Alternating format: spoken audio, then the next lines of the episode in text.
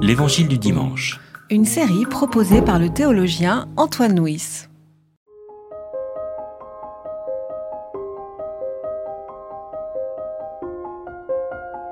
Six jours après, Jésus prend avec lui Pierre, Jacques et Jean, et il les conduit seuls à l'écart sur une haute montagne. Il fut transfiguré devant eux. Ses vêtements devinrent resplendissants, d'une blancheur telle qu'il n'est pas de teinturier sur terre qui puisse blanchir ainsi. Élie avec Moïse leur apparurent. Ils s'entretenaient avec Jésus. Pierre dit à Jésus, Rabbi, il est bon que nous soyons ici. Dressons trois tentes, une pour toi, une pour Moïse et une pour Élie. Il ne savait que dire, car la peur les avait saisis. Survint une nuée qui les couvrit de son ombre, et de la nuée survint une voix. Celui-ci est mon fils bien-aimé. Écoutez-le. Aussitôt ils regardèrent autour d'eux, mais ils ne virent plus personne que Jésus, seul avec eux. Comme ils descendaient de la montagne, il leur recommanda de ne raconter à personne ce qu'ils avaient vu, jusqu'à ce que le Fils de l'homme se soit relevé d'entre les morts. Ils retinrent cette parole tout en débattant entre eux. Que signifie se relever d'entre les morts? Dans les calendriers liturgiques, le premier dimanche du carême est le récit de la tentation de Jésus, l'épreuve de Jésus au désert, et le deuxième dimanche du carême est le récit de la transfiguration. Si ce récit se situe au début du carême, c'est qu'il est lui-même situé juste après l'annonce, la première annonce de la passion. Dans les trois évangiles synoptiques, Jésus annonce pour la première fois sa passion, la croix, l'épreuve qui l'attend, et le récit qui suit et celui de la transfiguration. Donc nous pouvons lire ce récit en articulation avec celui qui précède l'annonce de la passion. Le premier point que nous pouvons relever, c'est que lorsque Jésus monte sur la montagne, il est accompagné de trois disciples, Pierre, Jacques et Jean. Parmi les hommes qui euh, accompagnaient Jésus, nous pouvons trouver euh, plusieurs cercles concentriques. Il y a d'une part les disciples en général, on dit parfois qu'ils sont 70, et puis parmi ces disciples, il y a douze apôtres, et puis parmi ces douze apôtres, il y en a trois particulières, Pierre, Jacques et Jean. Alors dans l'évangile, nous avons déjà vu que c'est ces trois disciples qui ont accompagné Jésus euh, lorsque Jésus a relevé la fille de Jaïros. Et puis ici, ce sont ces trois disciples qui sont sur la montagne de la transfiguration avec Jésus. Plus tard, ce seront ces trois disciples qui accompagneront Jésus dans sa prière à Gethsemane. Donc nous pouvons entendre derrière cela que Jésus n'a que ses disciples, que ses apôtres pour dire, pour l'aider, pour l'accompagner euh, dans son ministère, mais qu'il arrive à certaines personnes d'avoir une responsabilité ou un rôle particulier. C'est ce rôle particulier d'ailleurs qui a fondé la théologie des ministères dans l'Église. La transfiguration de Jésus nous dit que ses vêtements sont devenus d'une blancheur surnaturelle. Alors quel est le sens de cette blancheur?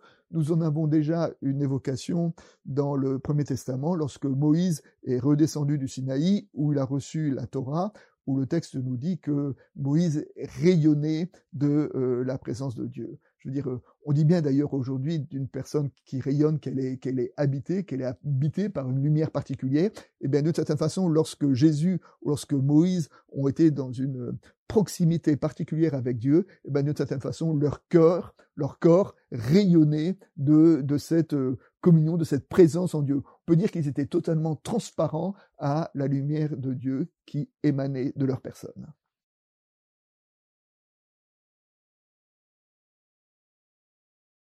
le texte nous dit qu'une fois transfigurés, les disciples ont vu Jésus s'entretenir avec Moïse et Élie. Alors Moïse et Élie, Moïse dans, l'écriture, il symbolise euh, la loi, euh, la Torah, dans la tradition c'est lui qui a écrit euh, les cinq premiers livres de la Bible, et Élie c'est le symbole des prophètes, c'est le prophète avec, j'allais dire, un, P majuscule. Et d'une certaine manière, Moïse et Élie représentent la loi et les prophètes, qui sont les deux piliers de la Bible hébraïque. Et lorsque Jésus parle avec Moïse et Élie, bah, c'est tout le Premier Testament qui est présent euh, avec Jésus.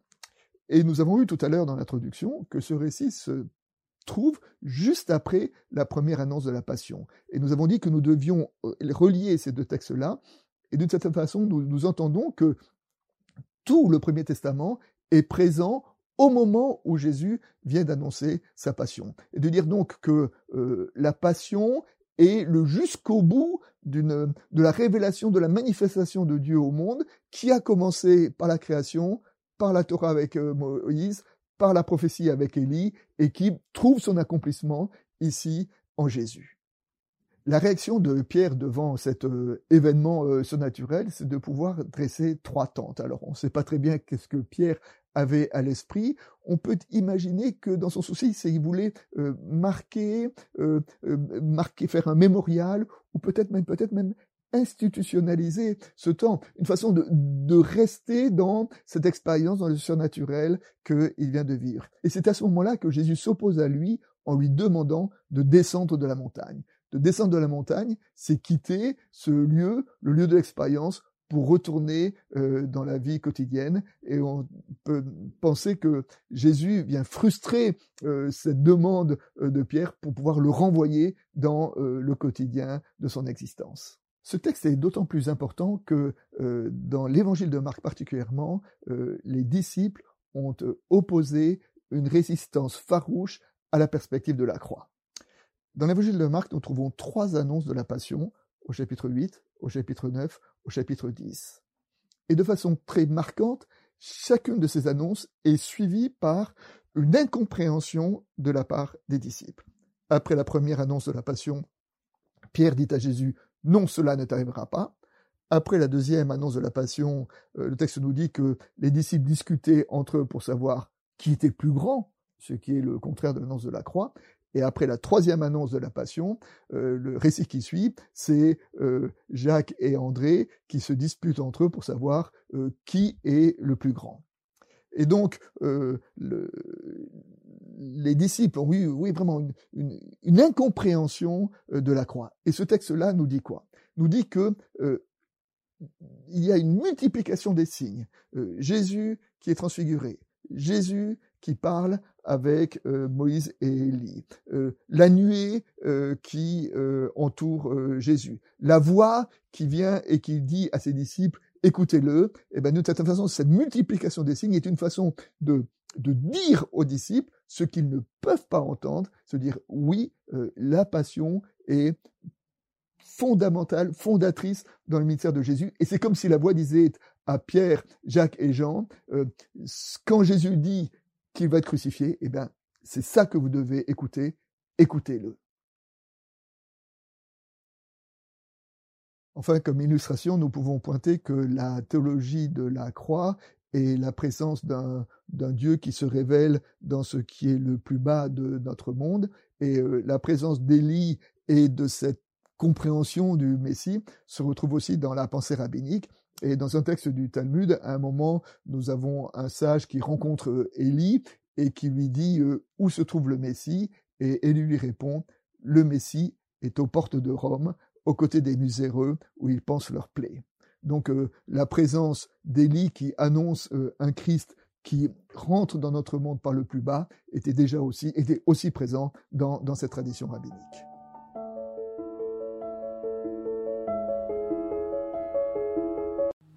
C'était L'Évangile du dimanche.